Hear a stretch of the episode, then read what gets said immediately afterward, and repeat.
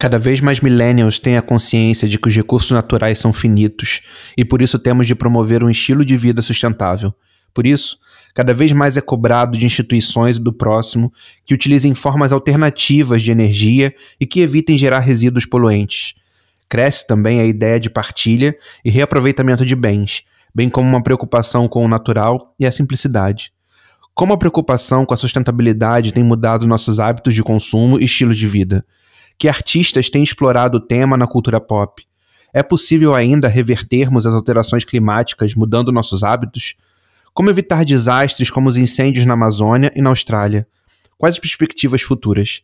É isso que vamos discutir nesse episódio.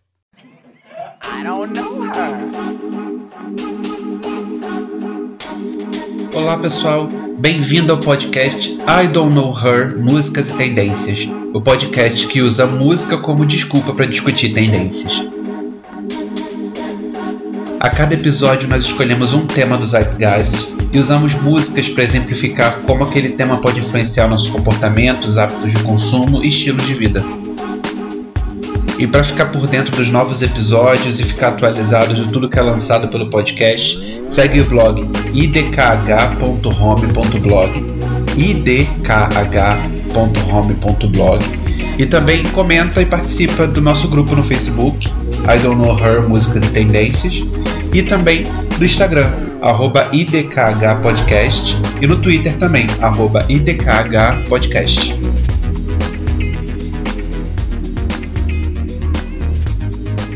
Olá pessoal, estamos aqui em mais um episódio do podcast I Don't Know Her.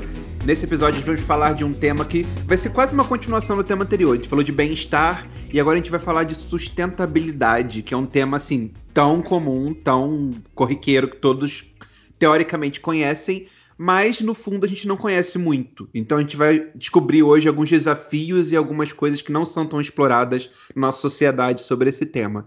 E para falar sobre ele, a gente tem um grupo aqui muito legal. Uhul! Opa! Recebendo de volta aqui o nosso hashtag elenco fixo, João Bafa. Tudo bom, João? Tudo bem. Já passei o Thales e a Mari na quantidade de episódios gravados. É, vou ver até o fim do ano. Na verdade, hoje eu só vim passar eles e é isso, eu vou sair. É porque eu e o João, nós estamos aqui de ouvintes e entrevistadores. É, praticamente. É, né? Eu porque... usei essa piada para deixar isso no ar. sermos julgados, né? É, Já deixar a minha culpa no início. e estamos aqui também com esse que é um grande especialista. Ele foi meu professor no mestrado. Ele é doutor de gestão sustentável pela Escola de Engenharia da UF. É professor de disciplinas ligadas à ética nos negócios, diálogo e engajamento, liderança, empreendedorismo, governança organizacional responsabilidade social e sustentabilidade e toma conta de uma reserva florestal, né, Cid? É. Olha, o pessoal vai pensar assim: nossa, tá entrando um super especialista. Nada, né? tô aqui no meio da floresta, aqui no Vale das Videiras, um pequeno paraíso em Petrópolis. Uau. Já convido todo mundo para, quando estiverem no Brasil, ou quem está aqui ouvindo no Brasil, que venha aqui visitar a gente. Uau, Cid. E como é que é viver aí no meio de uma floresta, no meio de uma reserva florestal, né? Como é que é? Gente, é muito legal. É algo assim muito diferente do que eu imaginei, porque existe uma mentalidade assim de conservação, claro, uhum, né? A gente não pode matar bichos. Mas ao mesmo tempo, a gente tem galinha aqui. Aí a gente é atacado pela floresta, pelo rio Uau. e pelo ar. É, a gente já perdeu mais de 30 pintinhos e outras galinhas que a gente Uau. amava. Mas quando você diz e atacado, gente... é atacado por quê? Por vários bichos. Inclusive ah, um que estava na minha frente foi tão rápido e fulminante que eu não consegui nem saber que bicho era aquele. Foi muito louco. Nossa. Não pode matar os animais aqui, mas eu já ouvi vários relatos de, de vizinhos que matam mesmo, porque estão importunando. Então, você imagina a gente fazer isso, multiplicar por 7 bilhões de pessoas uhum. e a uhum. gente fazer isso no planeta inteiro, né? Sim, e é verdade. terminal que não convém. Então, é essa catástrofe aí de, que a gente está vendo, né? Sim. Mas é muito legal. Tô torcendo para não perca a internet, porque tá chovendo muito aqui e aqui ah. cai a luz, né? e para completar nosso time, a gente tá aqui também com a Julieta Sandoval, que é argentina, só que ela vive entre Paraty e Porto, agora atualmente no Porto. E é uma artista com formação fina. em moda. É fina, né? Formação em moda, ilustração, design gráfico, produz ornamentos em upcycling de papel visando a comunhão entre design, artesanato contemporâneo e sustentabilidade. E faz joias lindas, gente, lindas. tudo bom, Julieta? Olá, tudo bem? E Julieta agora tá com o desafio de estudar no Porto, né? Como é que tá a vida aí, Julieta? Bom, me adaptando com os primeiros frios. É, Quantos graus mais... faz aí, Julieta? Ai, não, mas vai parecer que estou exagerando, gente, porque deve estar, sei lá, mas semana passada esteve mais frio. É, uhum. Acho que por, por volta de uns 12, 13 graus. Até agora, até agora. E tava no verão, tá? É, Semana passada eu tava no verão. verão do Porto. Está esfriando. É... Mas parece que meu corpo perdeu completamente a memória do frio. É, gente, então, a pessoa que já viveu em Bariloche, né, gente? Sofrendo com 12 graus. pois é, né? Muita frescura. Mas, enfim, tentando me adaptar, mas estou bem feliz com o curso, estou aprendendo muito e é toda uma outra linguagem que para mim era, era uma coisa que eu não, não conhecia. Essa coisa com, com os metais está sendo muito, é, muito alquímico, tá? Tô curtindo muito. Ah, que ah, legal. legal. A gente vai falar um pouquinho mais depois desse processo de trabalho da Julieta, mais para frente no episódio também. Mas agora, para a gente começar a nossa conversa, eu queria ouvir de vocês, mais ou menos, o que vocês têm ouvido de músicas hoje em dia. Eu tô rindo aqui da resposta que eu vou dar para vocês. então começa, assim, porque agora eu estou curioso. Não, é que é o seguinte, eu tô com uma equipe de trabalho aqui, né? Então o Spotify tá tocando sertanejo e rap, músicas daquelas de cortar o coração. Não sei porque é alguém que traiu, que é ele, mas eu vou, eu vou me vingar, eu vou não sei o que. Meu Deus do céu, mas uma loucura.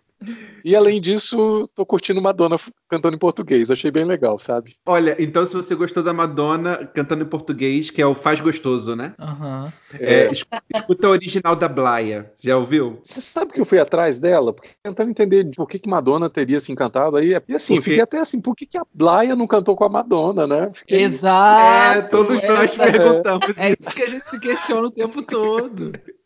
Mas a Anitta tem um PR forte lá que entrou na, de gaiato no navio. É, mas é isso, né? Business. Mas é interessante ouvir a Blaia, porque a Madonna conheceu a Blaia através de um outro artista português, que foi o Dino de Santiago, que ele é português, mas ele é cabo-verdiano também, Acho né, João? sim. E foi ah. ele que foi o produtor de muitas das músicas desse disco novo da Madonna.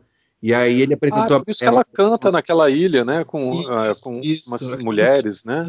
Uhum. Isso, sim. Com as batuqueiras, uma coisa Sim. Assim. Sim, não, esse disco da Madonna tem muita coisa boa, assim, e muita coisa graças ao Dino de Santiago, assim, que trouxe influências novas pra Madonna também. Eu não sei se tá fazendo sucesso esse disco. Acho que não. Queria saber se vocês sabem. Sim, eu acho que como, como turnê, como sempre, é. eu acho que vai fazer sucesso. Sim. É, mas ela esgotou os ingressos todos dos do shows dela aqui de é. Lisboa e, tipo, em um dia. Né? Não, né? e aqui tem seis shows marcados já. Uhum. Tudo bem que a, o conceito dessa turnê é uma turnê muito intimista, ela vai para lugares mais pequenininhos, assim e tal. Mas acho que isso é um tema pra gente explorar num outro episódio também que eu quero depois discutir, que é essa questão da idade das mulheres na música. Porque a ah, Madonna entrou numa faixa ali que é difícil para as mulheres conseguirem se manter nos charts. Tipo Janet Jackson também, a própria Mariah Carey e outras cantoras que tem, passam ali dos 50 e elas já não conseguem competir com, com essas pessoas novas que estão chegando e aí os rádios não tocam mais, sabe? Então é um, um, uma fase difícil ali de conseguir sucesso, mesmo para Madonna, né? Leandro, eu ouvindo esse CD, quer dizer, CD é ótimo, né? Denuncia a idade, né? Fala-se CD, esse, esse álbum da Madonna. Tem uma coisa assim, por que, que essas artistas americanas cantam de adolescente, entende? Que para mim é estranho. Sim, são imaginando... artistas que estão tentando é, é, se manter no pop, né? Mas acabam, sendo, de repente, criando uma limitação artística ali, né? Fico imaginando Marisa Monte cantar com vozinha de adolescente. Deve, deve ficar estranho, né? Gente, Marina, imagina Marisa Monte cantando uma música da Anitta, assim, sabe? É, é uma coisa equivalente a isso, né? Não, eu gosto. Eu gosto. Deve ser interessante. Né? E vamos lá, João. E você? Ah, mas e o João? Na verdade, eu já ouço ele há um tempo, mas ele já ele voltou a, a me chamar a atenção. É, na verdade, eu que fui resgatar coisas antigas. É um cantor, um cantor aqui de Lisboa. Ele ficou até um pouco saturado esse ano porque ele participou da competição do Eurovisão aqui na Europa. E é o Conan Osiris. a música dele é muito diferente, assim, porque ele pega uma base aqui da Península Ibérica, ele pega um fado que ao mesmo tempo é um flamenco, que ao mesmo tempo é uma música marroquina, uma música de dor, assim, e coloca questões do cotidiano e vira uma mistura que a primeira vez que você ouve é uma, uma loucura. Acho que por, por isso que muita gente não, não chega a não gostar dele, a ter, a ter uma, uma certa raivinha dele. E ele também é uma pessoa que se veste, ele é tipo a Lady Gaga portuguesa, sabe? Ele se veste da forma mais oh. loucona que existe. Mas eu tenho ouvido muito as músicas dele, principalmente uma que se chama as letras dele são as coisas mais hilárias. Adoro bolos. Essa é uma música dele. Bom, quem é ode ao bolo. Ó, a música é assim: às vezes nem a noite, nem Deus, nem diabos, nem ateus, nem a terra, nem os céus querem resolver o meu problema. E aí continua, blá blá blá blá blá, e no refrão é: e o meu problema é, eu adoro bolos. Essa realmente, assim, é, é, mais pela, pela galhofa, sabe? Mas eu gosto. Tem umas que são realmente, assim, questionadoras, sabe? Por exemplo, tem uma que é a celulitite, se eu não me engano. Calma aí que eu tô, eu tô pesquisando agora, não fiz o dever de casa. Celulite. que é uma música que ele fala sobre você não tem celulite, você tem celulitite, que é tipo é, medo de ter celulite. Exato, né? exato. ele fala sobre celulite Legal de uma forma assim, de uma outra ótica, falando. Ele fala, toma cagar. Ou seja, eu caguei pra celulite. Você que tem medo de ter celulite, entendeu? Sabe? Eu acho interessante os assuntos que ele, que ele aborda e acho interessante a forma dele ser. Ele é muito. Ele é muito diferente e, ao mesmo tempo parece ser muito honesto uhum. na, na forma dele ser. Então eu acho interessante. E Julieta, o que, que você tem ouvido esses dias? Então, eu hum, estou assim numa fase muito de mulheres, mulheres profundas. Tenho ouvido muito Imani, é uma cantora sul-africana, toca muito sobre os assuntos né, da, da mulher negra, o africanismo. Ouço também bastante Virginia Rodrigues, que amo.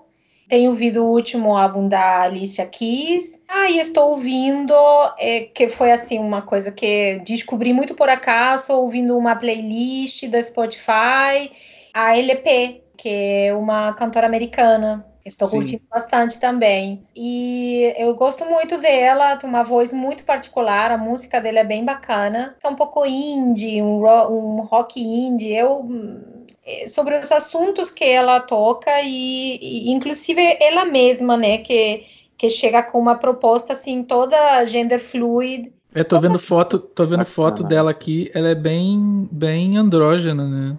Ela é, ela é. E eu tô vendo que ela já escreveu música para Cher, Rihanna e Backstreet Boys. E Liana Luz. sim, sim, sim. Ela nasceu um pouco a la Bruno Mars, né? Tipo, é, compondo música para outros. Né? O primeiro álbum dela não deu muito certo, o segundo também não deu muito certo, e agora que ela está assim arrebentando com o álbum que na verdade foi de 2006. Minha dica, gente, que eu tô ouvindo essa semana incessantemente é uma música chamada In the Mix, que é uma a, o tema de uma série que vai estrear que é Mixed, é, foi, é cantada pela Mariah Carey. Claro. ela compôs a música, ela participou da pré-produção da série também, que é uma série que fala sobre pessoas que são birraciais. E é interessante que ela aborda um tema ali que ainda é pouco explorado também, que é aquele preconceito aos birraciais, que não são aceitos nem na, na comunidade negra, nem na comunidade branca. São pessoas que estão ali no meio que são meio latinas, meio negras e não se identificam é, completamente 100% com nenhum dos lados. É uma mistura mesmo, né? Então, é, a personagem principal ali, ela na, sofre bullying na escola pelos dois lados e tal. E a música fala um pouco sobre isso, sobre tipo assim, como a gente está cada vez mais misturado, a gente tem que saber conviver com essa mistura hoje em dia, né? Nós somos um pouco de tudo hoje em dia, né? claro. né? Então, e a música é muito boa, porque tem uma vibe muito daquelas músicas da Mariah dos anos 90, assim, sabe? Meio fantasy e tal é, é, muito boa. Então tá numa rotação ali o tempo todo tocando. É, Leandro, Você sabe que você me fez lembrar filósofo francês, Michel Serre, esteve aqui no Brasil. Acho que hum. ele foi professor da USP durante algum tempo. Uau. E ele prega a ocidentação. Ele fala que a orientação já, já dominou o mundo durante muitos anos e agora seria um, um novo direcionamento da evolução humana. E ele diz que o ponto central da ocidentação, o grande exemplo, é a cidade de São Paulo. Hum. Porque ele ficou impressionado que ele não viu guetos ele viu negro, branco, é, japonês, é, ele viu uhum. A textura, ele, uhum. ele não viu assim essa questão é, muito fácil de você encontrar em algumas outras grandes cidades, né? Assim, ali é o bairro negro, ali é o. Se bem que lá em São Paulo tem a liberdade, mas ainda assim é, ele viu essa fluidez, né? E uhum. ele ficou encantado com isso, né? E essas referências todas, gente, eu vou colocar lá no blog idkh.home.blog. Então vocês podem ver, eu vou colocar todos os links lá. É, aqui, aqui em Lisboa é bem fácil você identificar o gueto negro, africano, o gueto mais asiático. Aqui é uma cidade bem dividida Sim. mesmo. Uma das coisas que me chamou a atenção assim que eu vim para cá, fui fazer mestrado na Faculdade de Belas Artes da Universidade de Lisboa e não tinha nenhum aluno negro, a não ser as senhoras que faziam a limpeza dos banheiros. E isso me chamou muita atenção. Não. Isso foi uma coisa que me chamou muito, porque elas estavam de uniforme e os alunos negros não tinham nenhum. E a gente falou um pouco disso no episódio também sobre o empoderamento da mulher negra, que ainda há esses guetos em alguns lugares assim, mas interessante que, tipo, no Brasil, isso foi o que a gente percebeu. A principal diferença que a, a, a portuguesa e a angolana falaram da brasileira é que no Brasil ela falou que existe menos esses guetos, assim, né? Parece que existe mais uhum. aqui, é, fora, em outros países ainda a segregação. Ô, João, você sabe hum. que você falou essa história das mulheres negras que usam uniforme? Uhum. É, eu vi um filme, Leandro, não vou conseguir lembrar qual é o nome do filme para você botar um link, mas é cara que conseguia emprego para um amigo e ele, uhum. a caminho do trabalho, ele dizia o seguinte: Olha, eu descobri uma forma, um manto da imbilidade. O cara, como isso? Ele falou: Pois é, você vai experimentar isso. É, é impressionante. A gente usa essa, essa, essa roupa e a gente fica invisível. E aí ele colocou o uniforme, o colega dele colocou o uniforme, eles foram limpar uma porta, todo passava por eles, ninguém cantava. Então ele descobriu que o uniforme era uma uhum. roupa e a invisibilidade. Eu fiquei tão Uau. tocado com é. Verdade, né? É verdade. Eu tive alunos ali na Federal do Rio de Janeiro, em Três Rios, eles tinham uma missão de fazer é, um diálogo com algum grupo, né, e trazer à tona as coisas ocultas. Um dos grupos fez a entrevista com os seguranças.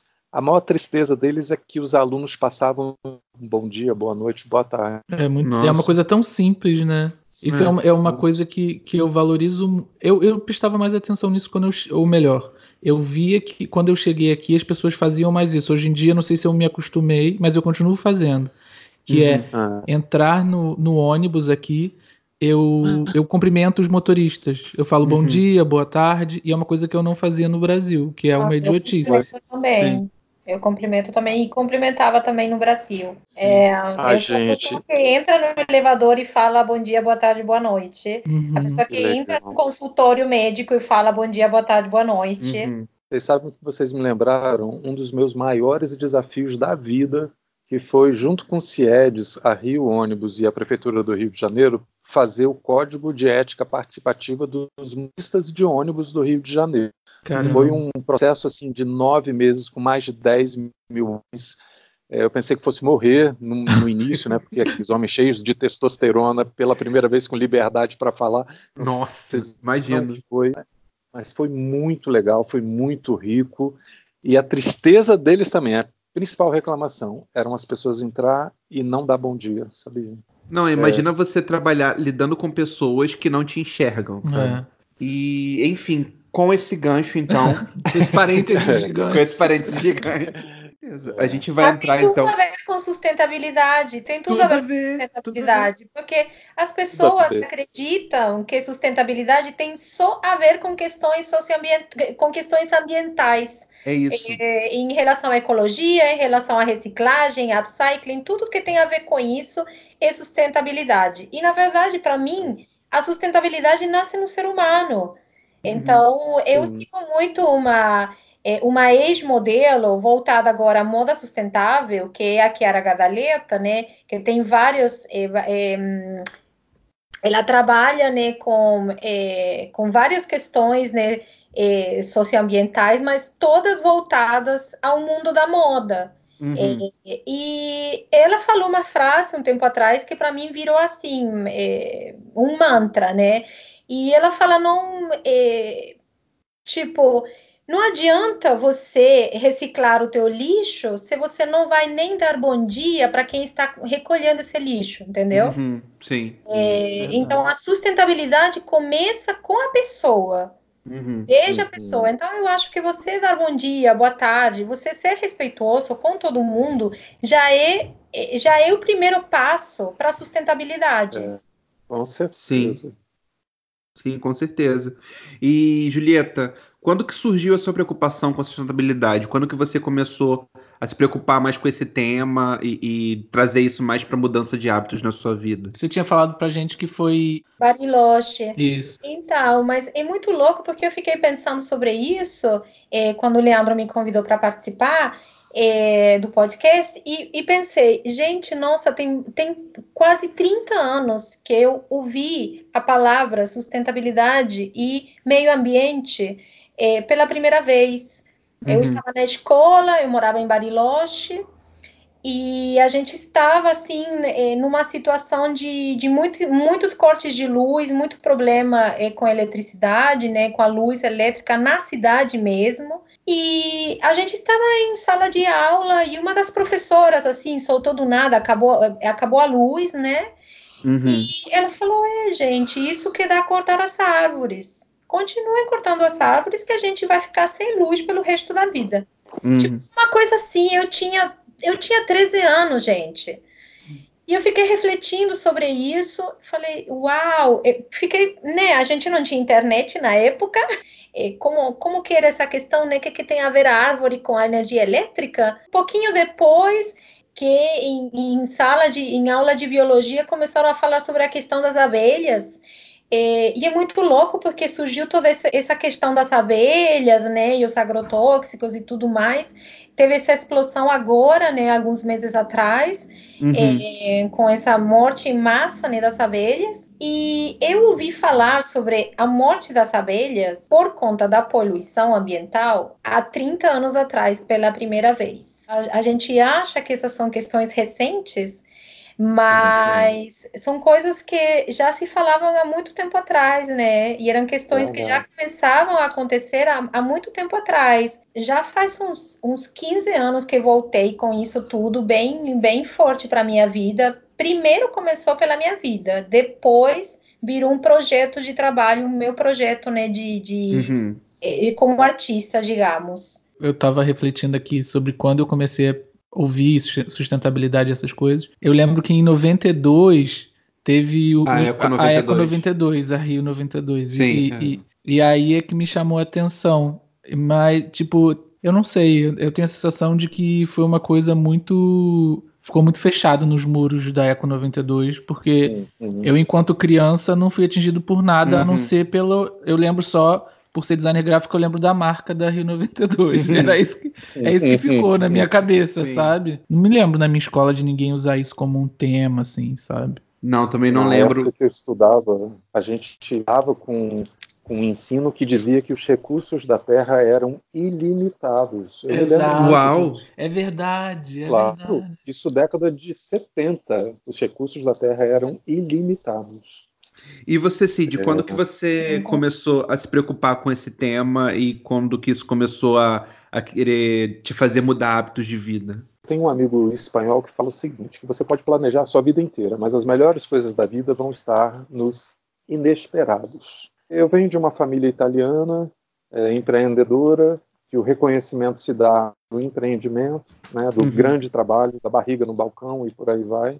Uhum. É, eu fui abrir meu negócio, meu restaurante, meu primeiro restaurante em Botafogo, e cedo eu descobri, depois de formado em administração de empresas, que é ser um homem de negócio no país. É uhum. você uhum. compactuar uma máquina de corrupção que é gigantesca e que não era falado. Em nenhum momento dos meus quatro anos de administração de empresas, nós conversamos sobre o que é corromper autoridades para manter o seu negócio em pé. Uhum. Estou falando de uma realidade lá dos anos 90, mas a gente tem que lembrar que corrupção está onde tem o dinheiro. Uhum. E principalmente o grande volume de dinheiro. A Sim. pesquisa da Transparência Internacional mostrava que os três setores mais propensos à corrupção no mundo eram o petróleo, o setor é, de construção e o setor de armamentos. Não quero julgar e também não quero me julgar. Eu fiz parte dessa máquina, mas uhum. eu não era feliz em, em algum momento e, e sendo um homem de sucesso nessa trajetória da restauração, né? A indústria da restauração que é, aqui é, é restauração é, também, aqui é, em Portugal sim. é restauração. Aí também Uhum. É, Aqui no Brasil não se fala muito esse termo, né? Se é. fala restauração, que é indústria de, de restaurar, de reformas, é. né? De reformas, exato. Enfim, hoje, hoje a coisa está muito melhor, tá?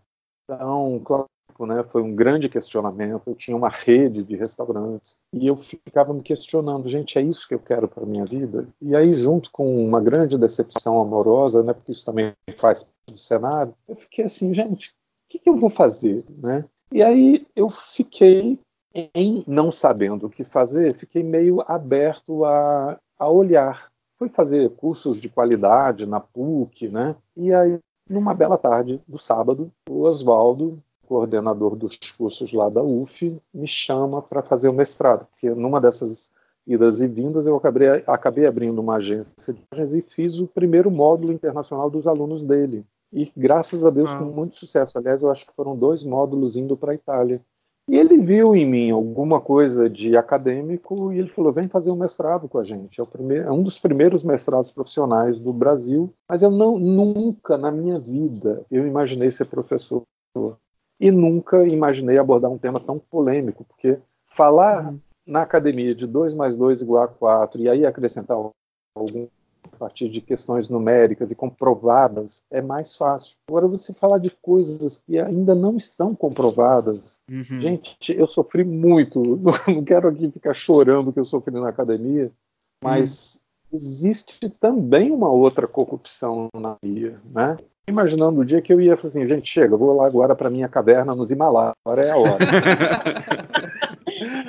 Mas, mas uma amiga minha falou: Cid, não vai para religião, não, que você vai se assustar, hein? você vai achar corrupção lá também. pois é. Aí eu falei: ai meu Deus do céu, né? para onde eu vou? Acho, aí acho que isso tudo culminou, quer dizer, vou dar um grande pulo aqui, mas depois eu volto. Né? Nesse empreendimento chamado Casa dos, dos Elizar, onde as pessoas vão vir para a gente bater papo, tomar café, bater papo, tomar banho de rio, de cachoeira, exercer a qualidade de presença. Uhum. Mas isso aí é uma outra coisa. Deixa eu voltar lá para aquela época. Então, minha porta de entrada era estudar a corrupção no país. Só que eu fui proibido de estudar isso. Aí eu soube de um movimentozinho chamado Responsabilidade Social que abordava o tema anticorrupção. E eu me entrei de cabeça.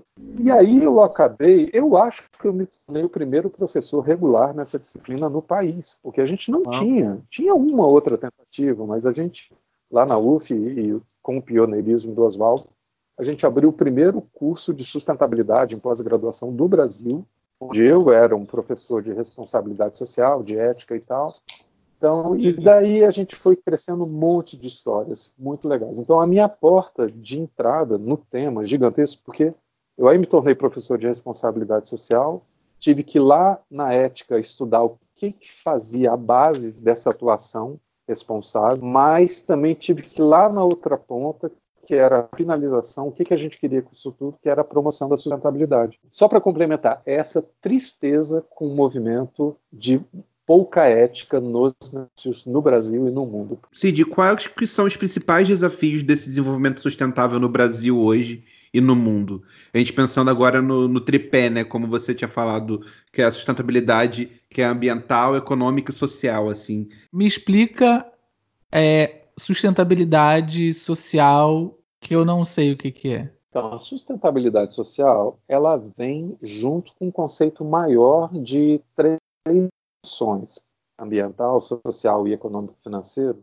Porém, se o planeta fosse dizer para a gente o que, que é sustentabilidade, provavelmente não seria esse tripé, porque é, nós somos um bicho muito arrogante. Sim. Essa é a verdade. Sim. Nós acabamos de entrar aqui no cenário do planeta, Exato. que já tem uns bilhões de anos, e nós já queremos ser eternos. Isso é muito doido. Uhum. É verdade. Se você a Terra não era azulada e se tornou azulada nessa caminhada dela de vida, é por um ser interagindo lá nas águas soltava um gás que mudou todo aquele, aquele contexto. Ele soltou uhum. tanto desse gás que ele mudou a, a, a superfície. Uhum. E, e, se você fosse um sustentabilista naquela época, você diria: meu Deus, vamos acabar com esse ser, ou pelo menos vamos limitar as ações dele, porque ele está alterando significativamente o, o globo. Uhum. Agora, tem um outro bicho atual que está significativamente acinzentando o planeta. O que, que faz com esse ser? extermina ele, limita ele? Ou será que ele é peça fundamental num bicho muito mais evoluído que vai aparecer daqui a alguns milhões de anos? E ele hum. mesmo não vai continuar no planeta. Mas seria essa tal sustentabilidade social? Mas morrendo de medo dessa definição e olhando para o próprio umbigo como um ser arrogante que se quer eterno até o último apagar das luzes do planeta. Uhum. Mas basicamente é aquela é, é, é, é, aquele ambiente que promove inclusão, prosperidade, uhum. bem-estar, né? uma melhor distribuição de renda, melhor distribuição de oportunidades, né? E outra coisa, já adiantando, desse grande termo que embasa o mundo dos negócios, mas que acabou indo para a sociedade, que é o tal triple bottom line. John Elkington falou, depois de 25 anos cunhado o termo, ele falou, gente, não deu certo. Então ele está propondo para esse ano um, gran, um grande recall de temas. Ele fala: olha, tem recall de, de caminhões, de produtos, que tal para ideias? Não estamos mudando significativamente frente aos grandes avanços que necessitamos. Ah, sim, ainda não falei do problema do Brasil, né? sim, verdade. O que, que é exigido como uma boa atuação responsável de todos nós? É um comportamento ético, transparente, uhum.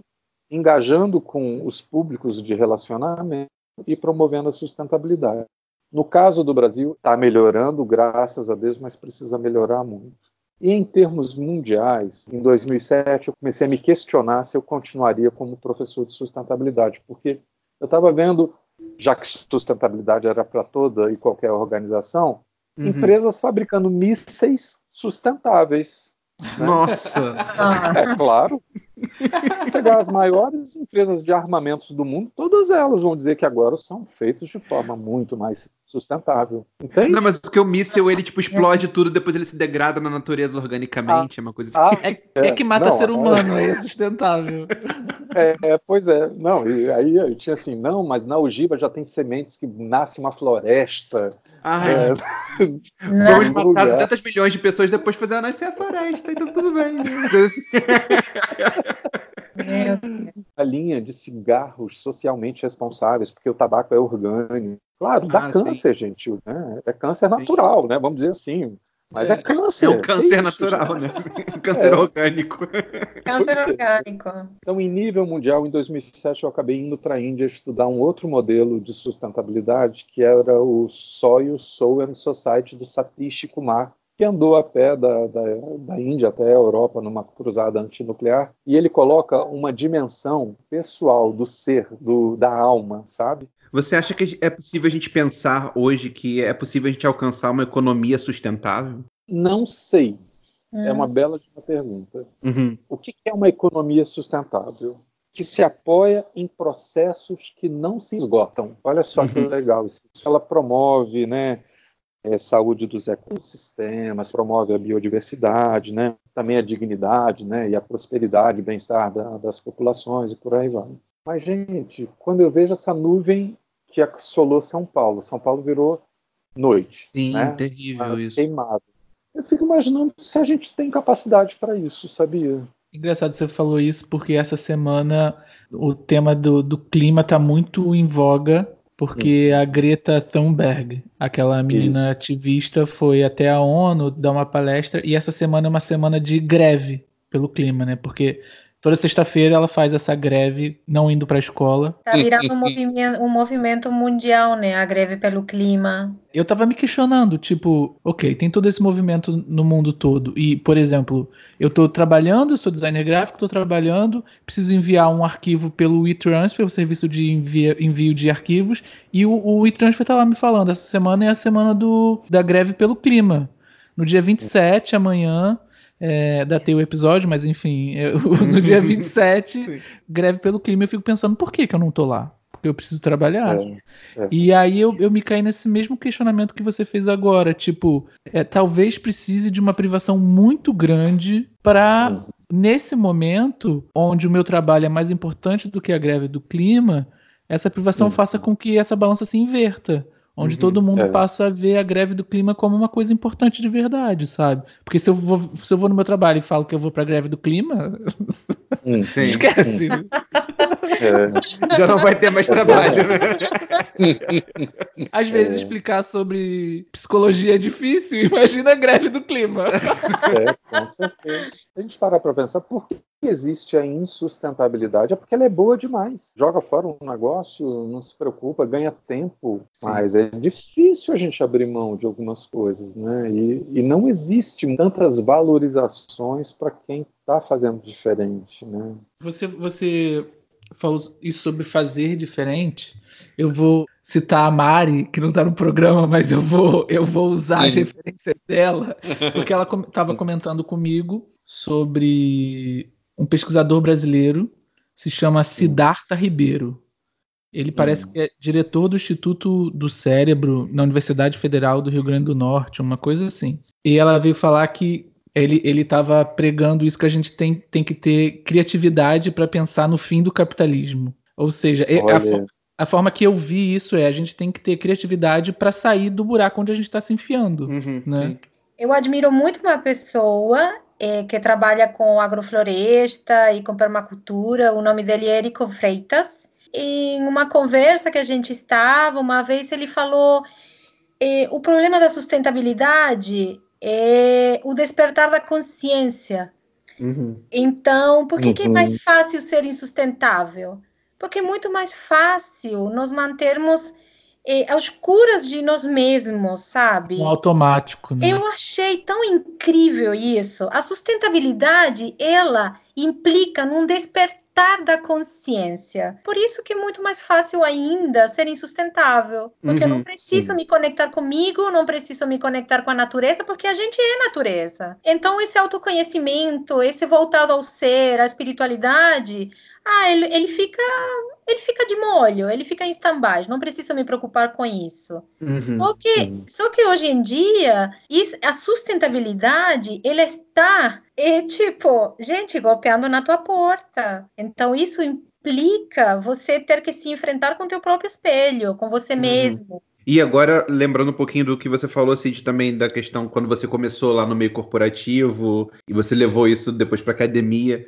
E pegando o gancho no que o João falou também sobre esse conflito com o mercado de trabalho e com a luta pela, pela, pelo clima, pela mudança climática, né? Eu acredito que ainda existe essa visão de que as preocupações ambientais são concorrentes com o crescimento econômico dentro da empresa, né? Uhum, e a gente uhum, consegue, de repente, ter alguma forma de mudar a mentalidade desses gestores e desses donos de empresa para eles se conscientizarem mais da importância de tanto investir numa economia sustentável quanto ter um comportamento mais sustentável também? Olha, eu lembrei uhum. de uma empresa, Interface, que o proprietário, que já faleceu, ele reuniu as pessoas e, e, e ele é, idealizou, chamou de Monte Sustentabilidade. É legal, às vezes, você ter um símbolo, uma ideia, assim, para facilitar o entendimento. Uhum. Eles bolaram que seriam sete faces. A uhum. empresa teria que escalar sete faces ou sete grandes temas para chegar lá. Então, assim, uhum. redução de poluição, né?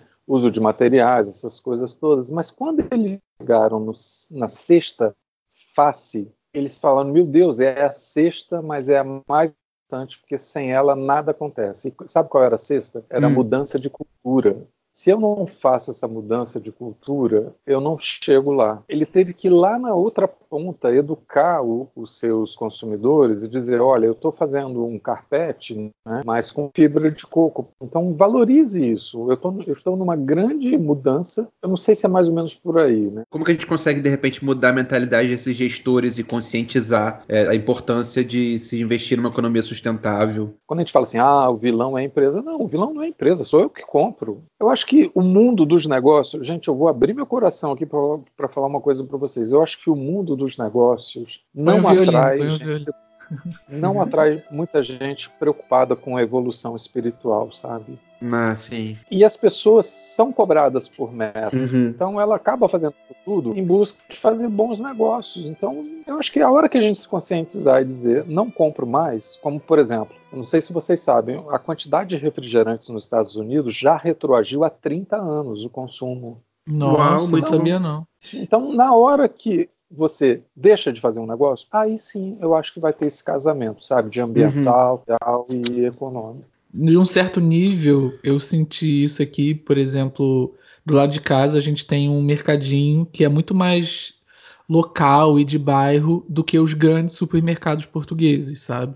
E eu vejo que muitas vezes a gente acaba deixando de comprar coisas que a gente podia comprar no mercado de uma pessoa que tá não tem por trás toda uma cadeia e que a gente retorna com muito mais ela retorna a senhora dona do mercadinho, retorna a gente com muito mais simpatia e a gente gera uma economia ali local, sabe? Uhum. É, aquece uma economia local que foge um pouco desses grandes circuitos. Sim, né? ela também recebe produto de produtores locais, então tem sempre frutas e legumes frescos ali.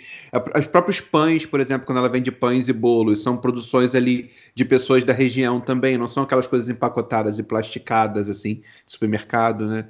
Eu tenho uma história muito boa para contar para vocês. Tem uma grande cadeia aqui de supermercados no Brasil e resolveu promover uma parte, uma gôndola, né, uma parte da, das suas prateleiras para essas produções. E por um acaso eu tinha ido nesse supermercado, vi essa prateleira, achei tão legal e comprei um produto. Agora olha só como é que são as coisas. Vou eu fazer um trabalho em São Paulo e a gente uhum. falando de várias coisas e aí vem a menina dizendo que a sogra dela produzia esse pão. Aí eu falei, nossa, eu provei lá no Rio de Janeiro, era maravilhoso. Pois é, é a minha sogra que produz. É...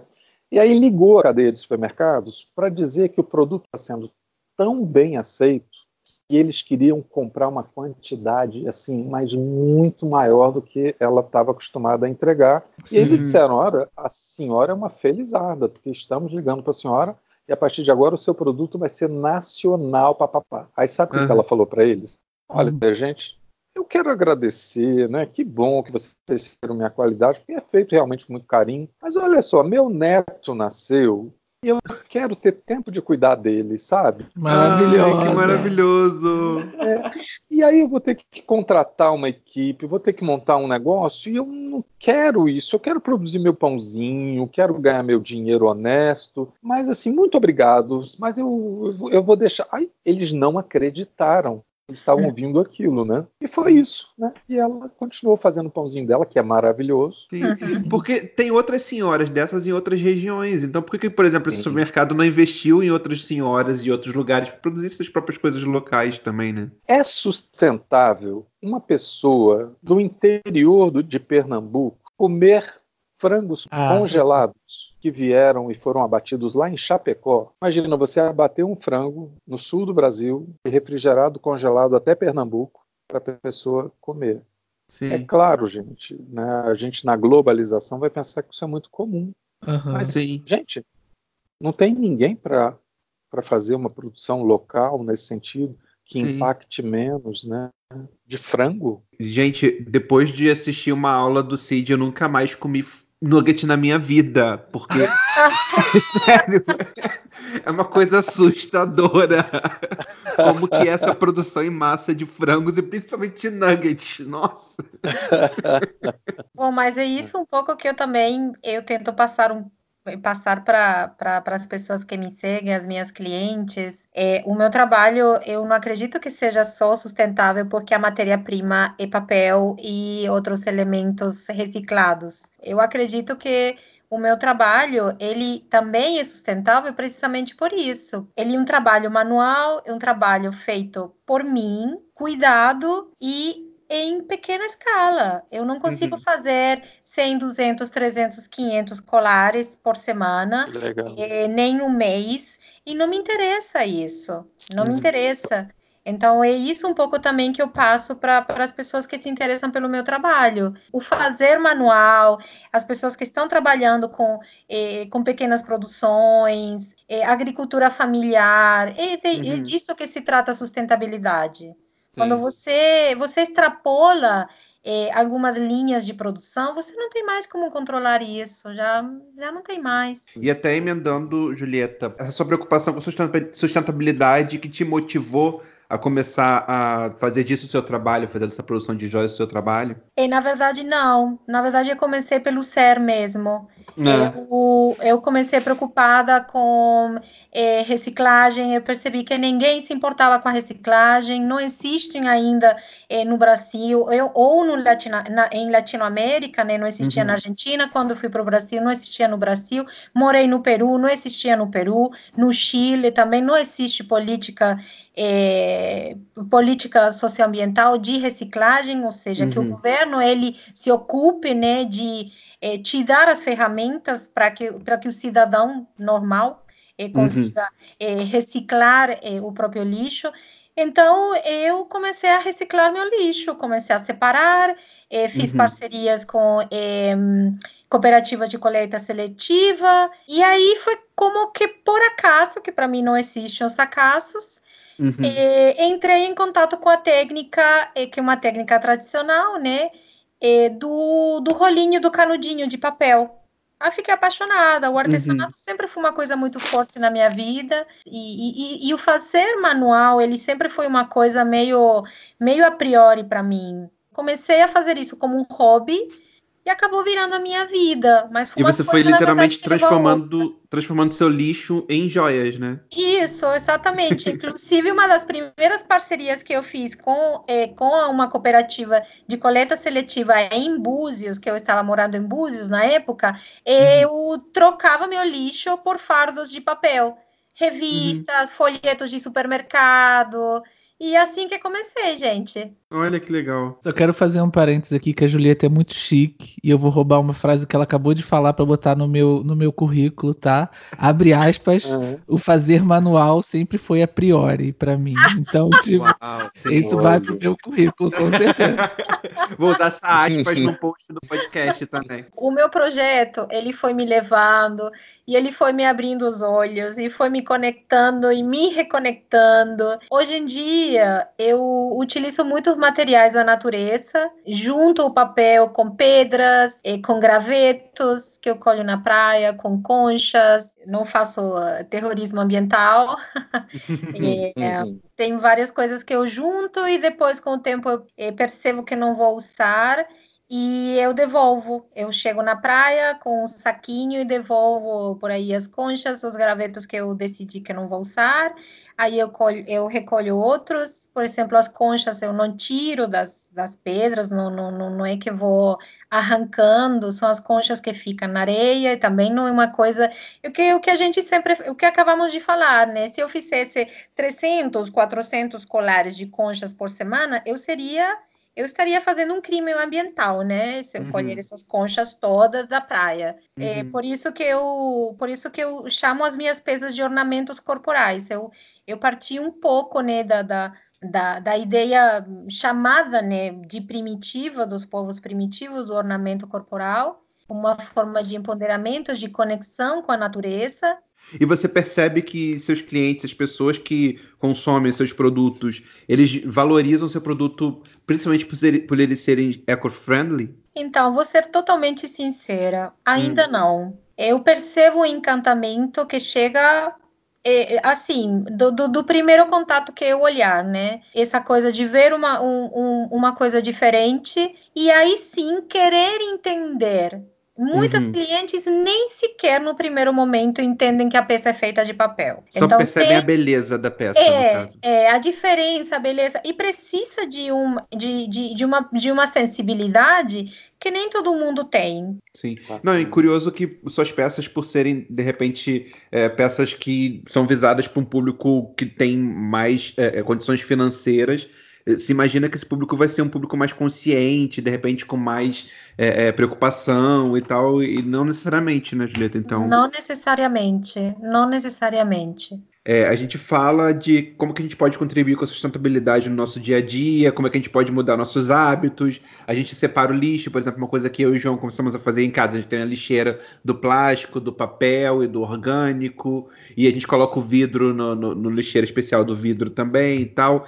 Mas tem coisas que parecem muito distantes da gente ainda, como a gente vê o desastre do incêndio, dos incêndios na Amazônia, que agora, que já acontece há muito tempo, mas agora estão assumindo uma dimensão, uma proporção assim, a ponto de criar nuvens de fumaça em São Paulo, sabe assim. É, e qual que deve ser o nosso papel? Que tipo de coisa que a gente pode fazer para tentar é, cobrar dos governos e da indústria alguma mudança de uma coisa que a princípio é tão distante da gente, tipo, geograficamente, né? Como é que a gente pode promover algum tipo de mudança? Seja você a mudança que você quer ver no mundo, ah, né? Uh -huh. Sim. É, quando eu mudo, essa pegada que a Julieta falou, né? Essa pegada espiritual Existe uma expressão inglesa que se chama walk the talk, né? Eu, uhum. eu falar conforme, eu ando conforme que eu falo, alguma coisa nesse sentido. Mas eu acho que na hora que você tem essa experiência de qualidade de relacionamentos, né, do saber ouvir, do saber estar na natureza, com os patinhos, com as galinhas que tem aqui, com, os do, com as duas, com os dois cachorros, com uhum. o riacho, com a floresta. Na hora que você respeita então, por exemplo, se vocês, quando voltarem ao Rio de Janeiro, façam essa experiência, mas uhum. imagina em pleno coração dessa cidade ter um café que você paga o quanto você quer, que é o curto café. Na hora que ah, a pessoa sim. vai lá e tem essa experiência, você fala, gente, tá certo. O povo é honesto. Por que, que a gente não aproveita essas potencialidades maravilhosas? Hum. Por que, que esse curto café não abraça todo o comércio, todo o Rio, Brasília, todo Amazônia, uhum. produtores, entende? Esse cuidado. Eu me lembro de ter visto uma palestra de um dos fundadores, né, um bate-papo, e ele falou: meu maior desafio é conscientizar o meu consumidor que mesmo se o café não estiver bom naquele ano, mas que ele não deixe de comprar, porque foi o máximo que aquele produtor conseguiu por conta do sol, por conta fatores ambientais daquele ano. E ele precisa ser remunerado, mesmo o café uhum. não estando maravilhoso. Então, assim, vamos entender os fluxos da natureza. Sim. Se o café não está bom esse ano, vamos tomar café. É o que uhum. a natureza nos reservou, mas é uma mentalidade difícil. Uhum. E... É engraçado pensar aqui no nosso dia a dia, nesse mercadinho que nós falamos aqui do lado de casa. Às vezes a gente vai lá, tem aqueles tomates que estão super feios, sabe, machucados e tal. Mas, tipo, foi o melhor que eles conseguiram colocar ali, né? Então, é, não é por isso que a gente a vai rede... tentar, tipo, ir lá naquele supermercado, naquela rede que é até mais distante para poder comprar um tomate bonito que possivelmente está cheio de agrotóxico, né? É uma mudança muito grande. Eu, eu gosto muito do Satish quando ele fala assim, que o mundo é dividido em duas pessoas, em dois tipos de pessoas: os turistas e os peregrinos que os turistas vão chegar no lugar e vão reclamar. Ah, que o sabonete não está aqui, que essa porta não fecha direito. E os peregrinos, eles comemoram tudo na, na caminhada, né? Como uma bênção divina. Muito obrigado. Porque mesmo uma coisa que não seja tão boa, ela é fundamental para o nosso aprendizado. Claro que o mundo ideal é, vou tomar o melhor café sempre, né? E vou brigar, vou fazer um escândalo quando esse café não está bom.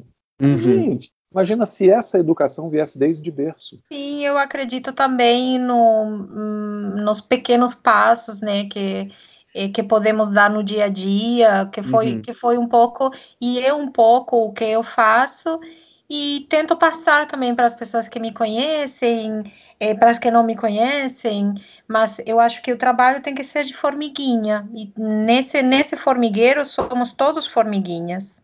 Uhum. Então, é o trabalho de cada um que vai fazer a diferença. Então, uhum. é isso: reciclar o lixo, é, comprar de pequenos produtores, é, ter um consumo mais consciente, né? Saber é, a procedência, o que que eu estou comprando, de quem que estou comprando, uhum, o que que sim. estou consumindo. Vamos ler, vamos ler, é, né? É, o texto aquele pequenininho, se não enxergo, vamos botar um óculos, né? Entender o que que estou comprando, da onde que vem, é, e comer menos carne, né, gente? Precisamos comer menos é. carne. É, não uhum. adianta sair na greve climática e é, proclamar né, a favor da, da Amazônia e se entupir de carne é, todos os dias. Alimentação sustentável, né? É uma coisa que, é. que, tipo, não precisa a pessoa se tornar vegana, vegetariana, mas ela saber equilibrar a alimentação, né? A procedência das coisas é fundamental, saber de onde. E é o mais difícil, é o mais difícil saber uhum. é, esse, esse, leite que você está tomando, da onde que vem, esse ovo, é super difícil, super difícil. É. Mas aos poucos a gente precisa despertar né, para essas, essas situações. Eu, eu estive agora semana passada num shopping aqui em Porto e me chamou a atenção, por exemplo, um Primark da vida que é como se fosse é, um CIA mais é, dobrado a mil, né? Porque uhum. é, é, a nível Europa a Primark que opera e uhum. eles estavam com uma placa em alguns, em alguns casacos de, de claro que não é lã, é, uns casacos de abrigo, uns suéteres, uns cardigans, que dizia que parte né, desse material, é, parte desses, é, dessas peças estavam produzidas com reciclado, é, provavelmente PET, né? Então, achei uhum. super interessante isso. É, agora, quantas pessoas leem essa placa e compram essa peça por conta desse diferencial e não por conta do, do diferencial de dinheiro, aí já não uhum. sei, né? Sim, Julieta, você sabe que vocês, você me fez lembrar uma coisa.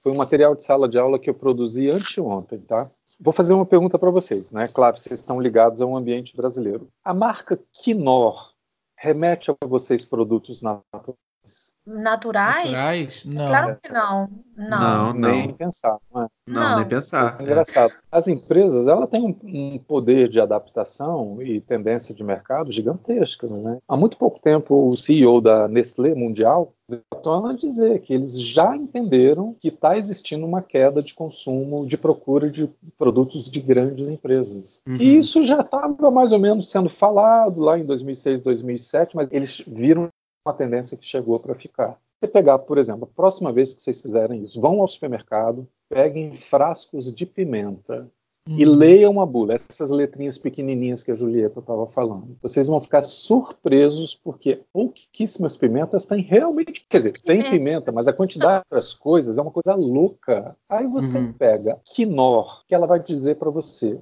nós só usamos ingredientes naturais, que é pimenta, água, vinagre e sal. Só isso que a gente usa. Ela é um pouquinho mais cara, mas não tem igual a pimenta Quinor. E outros produtos que eles estão lançando agora só com essa pegada só coisas naturais. Que Não é interessante. a mudança? É. Não, e na minha cabeça, realmente, quinora era uma coisa completamente química, né? Não, não via nada de natural. Vocês vão ficar surpresos. E a pimenta tá boa, gente. Olha, muito é bom. bom. Vou saber. É, então, Quinor, se quiser ajudar a gente a patrocinar o podcast também, a gente precisa pagar o microfone aqui, Quinor. Então, a gente está aceitando doações. Eu boto um banner da Quinor no blog, tá, gente? Eu falo da Quinor. Da nova Quinor. Gente, então com isso, vamos migrar agora para o nosso bloco, que é o Túnel do Tempo. E no Túnel do Tempo, a gente vai olhar um pouquinho para trás, as músicas produzidas no passado, os artistas do passado. E eu fiz uma pequena busca histórica, assim, para tentar ver, nos anos 80, 90, que artistas que costumavam falar sobre esse tema da sustentabilidade. E eu fui lá para os anos 80, eu achei Passaredo do Chico Buarque, A Força da Natureza de Clara Nunes, Herdeiros do Futuro do Toquinho, Shot Ecológico do Luiz Gonzaga, a Angélica com os Trapalhões gravaram uma música chamada Mãe Natureza. Nossa! Uau! e tinha, tipo, a Angélica com os Trapalhões cantando no Pantanal, sabe? Assim. Xuxa gravou Boto Rosa, uma música de campanha contra a extinção do Boto Rosa. E, e, aí, entrando para os Estados Unidos, aí, a gente teve Michael Jackson cantando Earth Song, Mariah Carey no primeiro disco dela cantando. Claro, né? Claro, tinha que ter. Se a Mariah fizer uma música sobre chinelo e ela falar, meu chinelo ficou preso na terra, o Leandro vai botar, falou sobre terra. Né? Ela sabe que ela é a madrinha desse de, de, desse podcast? Estou fazendo ela saber de alguma forma. Marco ela em tudo. Ela tem, ela tem que saber. Mas a Mariah, no primeiro disco dela, ela gravou uma música chamada There's Got to Be a Way e falava sobre a questão da sustentabilidade social. Mas é engraçado que a gente falou sobre isso, a Julieta pincelou um pouquinho sobre esse, essa questão, que isso foi muito nos anos 80 e princípio dos 90. Parece que nos anos 90 teve um período de esquecimento desses problemas, né? Total. É, que parece que nos anos 90 parece que a gente viveu um momento de prosperidade ali, que todo mundo se estabilizou e a gente começou a esquecer desses problemas do mundo de fato, né? É, o, o, o Versace acabou com o mundo. Foi esse glamour total, esse luxo dos anos 90, esse, esse tudo voltado a eu, que começou, começou uma, a poluição a níveis imensos, né, no mundo uhum. todo. Uhum. Nos anos 2000, mais 2000 e alguma coisa que é, começamos a nos voltar um pouco mais à, à terra, aos problemas ambientais. É, porque é o seguinte, bom, até a década de 70, o meio ambiente não tinha entrado nessa agenda global, né? Uhum. Ele começou ali, mas eu queria ressaltar uma coisa, o vice-presidente dos Estados Unidos, ele fez um filme, Uma Verdade Inconveniente. Ah, sim. E ele foi muito criticado, sabe? Muitos uhum. dos meus pais criticaram. Era o jeito que ele entendia e ele acabou falando para as pessoas de, é, tomadoras de, de decisão. E eu notei uma coisa muito interessante quando ele veio ao Brasil, e eu fui vê-lo lá na Câmara de Comércio Norte-Americana, que eu era jurado do Prêmio Ecossocial. A partir da vinda dele no Brasil, eu notei algumas coisas muito por exemplo, a Globo colocando o tema da sustentabilidade em todos os telejornais, coisa que não uhum. tinha. Interessante que você vê os telejornais brasileiros hoje da Globo, todos eles falam de feminicídio. Isso não era um tema falado, mas Verdade, todo sim. dia tem um tema na ponta. Sustentabilidade também virou. E, e, por exemplo, eu me lembro também da Abril, criando a Abril Sustentável, onde cada publicação da Abril tinha que ter uma matéria voltada para a sustentabilidade. Mas, claro, isso aí de um jeito, mas outras pessoas também militando, né? A importância do, do Instituto Etos para as empresas, né? Do próprio IBASE. Exato. É, vocês falando isso, eu lembrei uma vez que eu fui ao Rio, eu fui naquele Museu do Amanhã que tem ah, é ali é perto na Bahia de Guanabara. E pela primeira vez eu tinha nas aulas de geografia, tinha todos aqueles termos das eras geológicas e tal. E lá eles estavam mostrando o antropoceno, que era definição de uma era onde o ser humano, o homem, estava usar o homem é ruim, né? Que usa só. Parece que é só o sexo masculino. Uhum. Mas o ser humano estava tava fazendo com que suas, suas ações tivessem consequências diretas na Terra. Aí vem uma questão muito histórica, pelo que eu estava vendo aqui. Alguns falam que essa época começa com o aparecimento do, do ser humano, ou o aparecimento do motor a vapor e tal. Eu achei interessante, eu pelo menos só vi esse termo agora, 2000 e quase 20. E agora, passando para o futuro, gente, como é que vocês veem esse tema evoluindo no futuro? Porque agora a gente está em momento de ebulição. Como é que vocês acham que tipo, os governos e as autoridades vão tratar a sustentabilidade, por exemplo, 2030? Então, mas tem, tem vários projetos, né? Vários países que estão levantando aquelas promessas até 2030, os gases. Uhum. Eu não consigo responder em grande escala porque não acredito mais nem na política, nem nos governos, nem nos países. Mas o fato de termos temos tantos, tanta representatividade, como a Greta, como o João falou, um cacique Raomi na ONU para falar sobre sobre o movimento indígena, um Ailton Krenak, a gente tem essa representatividade, tem muita gente, muita, muitos jovens se envolvendo com questões de sustentabilidade, socioambientais, enfim. Uhum, uhum. Eu acho que o trabalho é de cada um, esperar que o governo faça, que uma empresa faça, eu acho que é de cada um, é de cada um, é incrível porque pareceria que estamos esperando, né, que, que alguém todo poderoso faça alguma mudança, né, uhum. e, e, consiga baixar o termômetro do mundo. E, e, na verdade o trabalho somos nós que precisamos fazer. Uhum. E, Cid, você acredita que no futuro, de repente, os conceitos do tripé vão conseguir ser revistos, assim, até 2030? A gente vai ter alguma coisa nova? Mesmo eu dizendo que eu fico meio desanimado com tudo isso que eu estou vendo, eu acho que o futuro vai ser muito melhor, sabe? Uhum. Eu adoraria viver num país onde o meu presidente não negaria as pesquisas de incêndio na Amazônia e demite a pessoa principal porque ele está mentindo quando não uhum. estava. Com certeza. Eu adoraria que o meu país, que é detentor de uma biodiversidade, de uma riqueza gigantesca, que se fôssemos inteligentes, porque o mundo todo caminha para essa era da sustentabilidade. Sim. Se continuarmos aqui com saúde, com segurança em cima desse planeta, nós vamos ser estudados como a geração que fez a transição, sabe? Uhum. É, eu quero crer que essa nuvem em cima de São Paulo tenha sido muito educativa, entende? Uhum. Mas ainda assim, eu acho que, que nós não temos outro caminho. Então, tem que ser melhor. É nesse século que a gente tem que tomar a decisão, porque senão depois é só uma questão de adaptação, porque aí o planeta vai incentivar todas aquelas mudanças que que vai ser natural, né? Uhum. Ventos de 200 km por hora, é, chuvas mais constantes, no caso de Rio São Paulo, por exemplo. A gente vê, a gente sente que todo ano o, Rio fica cada vez mais quente. Gente, é insuportável. Sim. Sensação térmica de 50 graus, o que, que, é isso? Nossa, sim. Enfim, vamos ter esperança aí que a gente vai ter pessoas conscientes e dispostas a mudar hábitos de vida é. para a gente realmente fazer a nossa parte é. no nosso universo é. e promover a mudança, assim, é. né? E não esperar. Sou eu que tenho que mudar. O mundo muda quando eu mudo. É isso que me deixa um pouco temeroso, eu acho. Porque eu acho que eu concordo com isso que vocês falaram e, e o Cid falou uma coisa também que, que me lembrou muito, assim, eu acho que o mundo está muito no momento de mudança, a gente vê muito esse movimento, assim, de mudança e necessidade de mudança, mas ao mesmo tempo, talvez por ser esse momento, tem uma força muito grande contra contra essa mudança. Tá muito equilibrado a mudança pela não mudança, entendeu? Eu espero que, que isso mude e que isso seja revertido e que consiga haver uma mudança. Porque a gente falou muito disso, de, de, uma, de uma avaliação interna e de, de uma mudança, de, de atingir um patamar acima do que a gente já já tá hoje em dia, né? Não sei, não deveria ter sido o último a falar. a desesperança e a depressão. gente vai cantar We Are the World. Infelizmente ou felizmente, eu acredito que está nas mãos de cada um. E agora vamos para o último bloco do nosso episódio, que é o I Don't Know Her.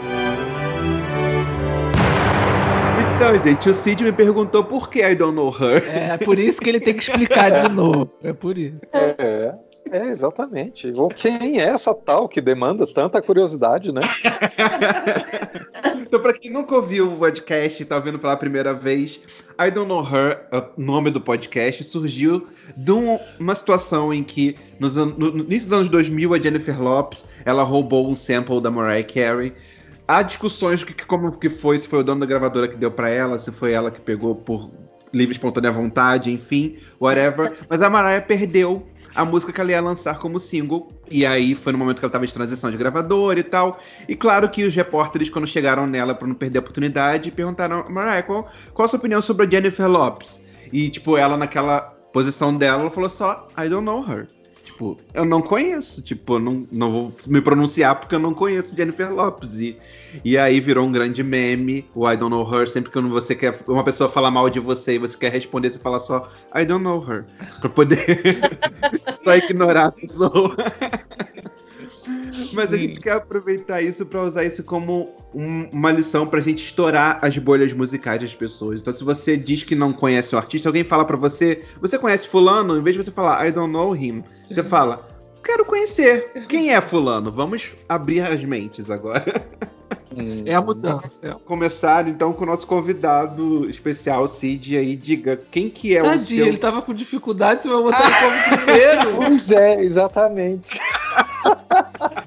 Não, então deixa que eu começo. Não, Julieta que tem uma lista então. linda. Na verdade, eu só tô roubando referências hoje, tá? Eu roubei da Mari, o Siddhartha Ribeiro e agora é uma referência que eu, que eu roubei do Leandro. Eu não sei dizer, na verdade, o que que eles são. Eu vou chamar de um grupo que se chama. O site deles é fashionmachine.org. É um grupo que estuda as consequências do poliéster da, da indústria da moda no nosso ecossistema. Então eles se propõem a pensar novas formas, a repensar a indústria da moda e do fast fashion e tal. Eles estudam que sempre que você lava a roupa, o poliéster cai na água e com certeza vai parar dentro de, dos mares e peixes e a gente absorve todo esse poliéster de alguma forma. É, o famoso microplástico. Isso, microplástico, exato. Ah. O Leandro foi numa exposição e eu achei muito interessante porque eles produziram um material contando todo esse todo esse esse ciclo do microplástico, como a Julieta falou,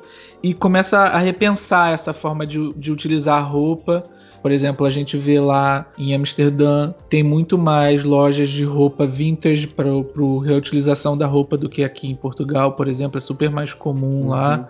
Nossa, é incrível. Cada esquina que você anda em Amsterdã agora, você acha uma loja de roupa vintage. E eles falam sobre como, como pode ser feita uma lavagem de roupa onde a gente libere menos plástico para água e tal. E é bem interessante. Eu achei bem uhum. interessante isso ir para o museu também, ir uhum. para um lugar onde normalmente a gente está acostumado a ver obras de arte. Isso está no museu. Se eu não me engano, foi o Museu da Biblioteca de Amsterdã, que é foi, OBA, sim. OBA. Sim, na exposição uh, falo, tinha um dado lá que era 40% das roupas produzidas no mundo hoje são descartadas sem nunca terem sido usadas. E isso Nossa. é um dado que me assustou muito. falei, gente. É... Até tem a ver com aquilo que a gente já falou também, com essa voracidade com que a gente consome as coisas hoje em dia, que é bem diferente dessa questão que a gente falou de, de consumir o local, de estar em contato com quem produz e tal. E Julieta, o seu I Don't Know Her? Eu vou falar sobre o Ailton Krenak. Para mim, é um filósofo, é um pensador é, da etnia indígena Krenak de Minas Gerais, de alguma forma falando sobre os direitos dos povos indígenas, virou ambientalista também, é, é uma uhum. coisa natural, né? Falar sobre sobre os povos da floresta e não ser ambientalista é praticamente impossível. Eu conheci, eu conhecia já de nome, é, se falava um pouco sobre ele no, no, meu, no meu núcleo de amigos. Eu conheci ele mais diretamente durante a última Flip em Paraty, né, a festa literária, e eu fiquei encantada. Eu fiquei encantada com ele. Tem um livro que eu acho que todo mundo deveria ter é, no criado mudo e ler alguma coisa antes de dormir, que é, o nome do livro, que foi lançado durante a Flip, é Ideias para Adiar o Fim do Mundo. Uhum. Tá aqui na lista de leitura já. Olha, lembrei de uma coisa bem legal que eu queria compartilhar com vocês. Eu lembrei de uma estilista dinamarquesa que ela fundou uma empresa chamada Viga, V-I-G-G-A, ponto US. E ela é uma estilista que, que ela faz roupinhas de bebê que são as coisas mais lindas e ela propõe que você não compre mais roupa de bebê e sim que você pegue uma roupinha, já que o bebê consome muita roupa e e uhum. fica pequena logo. Então ela uhum. montou uma fábrica de entrega e o filme dela é uma gracinha. A Dinamarca tem um site que ela mostra um monte de empresas já com a pegada da economia circular. Eu conheci a Viga a partir dessa relação de uma página do governo do governo dinamarquês. E assim, é encantadora a ideia. É um serviço de entrega, de um em um mês você recebe uma bolsinha com determinadas quantidades de roupa. Depois você simplesmente devolve para ela e ela entrega novas sopinhas para o bebê que já cresceu um pouquinho também. Olha então, que interessante. É um assim, e tem tantas coisas lindas. Mas o segundo, que é esse que eu vou falar agora, que é sustentabilidade do Leonardo Boff. Uhum. E ali explica tanta coisa bacana que, que, vale a pena ler. Então são duas Legal. pequeninas dicas aqui para todo mundo. Na boa. Nossa, e eu tô vendo aqui no site da Viga, o preço, ah. o preço é mega, é mega acessível. Porque a gente tem a ideia que as coisas eh, que são sustentáveis são super caras, né? É, porque eu tô, eu tô fazendo aqui o tentando fazer aqui o câmbio para o euro por mês, quatro unidades de roupa dariam 18 euros dentro do, do ambiente euro, ainda mais Sim, pro dinamarquês, euro tá né? Pro euro. É, é, um, é um valor super acessível, né? 18 Sim. euros. Sim, com certeza. Você ia gastar muito mais para comprar roupas novas. Realmente, quem faz isso com amor O olhar é outro, gente. Então você olha o videozinho dela no YouTube, tem um jeito confiável, gostoso, dá vontade de interagir com aquela pessoa. Uhum. Aí você desliga isso, liga a televisão e vê esses políticos brasileiros. Meu Deus, eu não tenho vontade ah. de tomar um cafezinho com nenhum deles, entende? Sim. Esses eu espero que passem ao largo aqui da casa dos Felizardos. Ou então que venham para ter uma experiência, né? A gente não, pode não vou ficar discriminando ninguém. Né? É verdade. verdade. O meu I Don't Know Her, eu queria falar de uma cantora que ela se chama Iuna e ela é da Malásia. Ela é muçulmana, ela usa aquela ah, esqueci o nome um daquela. Lenço na cabeça. Um lenço na cabeça, sim, é porque tem um nome. Não é da nossa cultura, mas a gente vai tentar falar. Enfim. Mas enfim, ela é interessante que ela nasceu de uma família assim, é, é, já abastada, ela, de uma família rica, então ela teve acesso a aprender inglês, estudar música, e ela começou a produzir músicas ali desde muito cedo. E ela produz uma música ali que é um RB muito gostoso de se ouvir. E eu achei uma entrevista muito interessante que ela fala que ela sa saiu da Malásia para poder começar a fazer turnês e conhecer o mundo assim. E ela começou a perceber que ela vivia numa bolha ali, que ela tinha um consumo muito desordenado de plástico, de coisas ali, e ela não conhecia nada do que acontecia no mundo ao redor dela. E ela começou a se assustar com o quanto que tipo ela estava sendo é, cruel com, com o meio ambiente, né? E promovendo aquela crueldade. E ela começou a um projeto com outras pessoas chamado I Suck, que é um projeto que promove o não consumo de plástico. E eu achei interessante que ela começou até a criar uma linha de roupas que não usam plástico para sua para sua composição nenhum, né, assim. E que no seu processo todo até chegar ao consumidor final assim, nunca tem nenhum contato com plástico e tal. E, e ela continua produzindo as músicas dela, ela produz músicas muito boas assim, mas ela tem essa preocupação paralela à música, né? Eu achei interessante. Gente, então é isso. Esse foi o nosso episódio de hoje. É, que bom. com vocês. Muito obrigado a todos vocês. Adorei, muito obrigada. Não, Obrigado, prazer conhecer, Julieta. Ah, é tão bom ver vocês interagindo assim. Eu sou daquelas pessoas que adoram juntar pessoas que eu conheço no mesmo ambiente, sabe? Esse podcast Não, tá sabe, sabe o que eu tava pensando? É ah. É porque, tipo, eu e o Leandro, a gente fica várias vezes em vários temas e vários, em vários episódios na nossa cabeça, em proto-episódios, uhum. a gente fica fazendo cruzamentos, cruzamentos de pessoas, de pessoas sabe? a gente fala assim, ah, no episódio Uau. sobre não sei o que, a gente podia botar não sei quem com não sei quem, ou não sei quem com não sei que lá. E essa pessoa vai se dar super bem com a outra e tal. Não conheci o Cid e, e durante o episódio, eu falei assim, gente, mas não, não podia ser melhor esses dois Sim. juntos. Porque a Julieta também, antes de vir pro Porto, ela morava em. Olha, eu falando da vida da Julieta, é porque eu, eu, eu sou bem próximo da Julieta, então por isso que eu tô falando. Tipo, ela vivia num lugar também mais afastado, mais cheio de floresta e tal. Sim. E aí, quando o Cid começou a falar de onde ele tá vivendo, eu falei assim, gente, mas tem tudo a ver com a Julieta, sabe? Não, inclusive, inclusive, vou passar duas dicas pro Cid de uma galera linda, maravilhosa, ah, que está localizada em Araras e que talvez, ah, talvez você já conheça. Convido a conhecer eh, a galera do Conecta Orgânica. E outra Posso falar em seu nome, Julieta? Claro que pode! Ai, que delícia! e outra querida, da FEFA, da FEFA Fest Parceiros. Tem uma loja em Araras, linda. Ah, que bonitinho! Então, e ele é incrível, e o projeto dele é incrível. Eu, Pepa, se estiver ouvindo, Legal, eu então pode visitar por aqui. também. É. é. E eu convido todo mundo para vir tomar café aqui em casa. Vou tomar café. Eu, eu, vou convidar vocês é, para lá no Facebook, na minha página. Eu saio daqui andando, vou conhecendo as pessoas e vou fotografando e, e, e empoderando essas pessoas, sabe? é, dizendo quais são os produtos que fazem. Então, por exemplo, outro dia eu fui lá conhecer uma senhora que, que planta orgânico. Você entra e colhe na hora, é uma delícia, não precisa nem lavar, porque a coisa tá. Então, aí publiquei, eu fiquei tão feliz que eu voltei tipo um mês e meio depois. Ela falou: Nossa, quanta gente veio do Rio de Janeiro aqui conhecer por conta da postagem. Mas é isso, são pessoas muito honestas, sabe? Todos os pintinhos estão bem aí, né, Cintia? Não passou nenhum gavião. Não, não ontem. Não, que ontem eu estava conversando com o Leandro e tive que parar e assim, Leandro, tá surgindo o gavião, porque aí a gente tem que cuidar.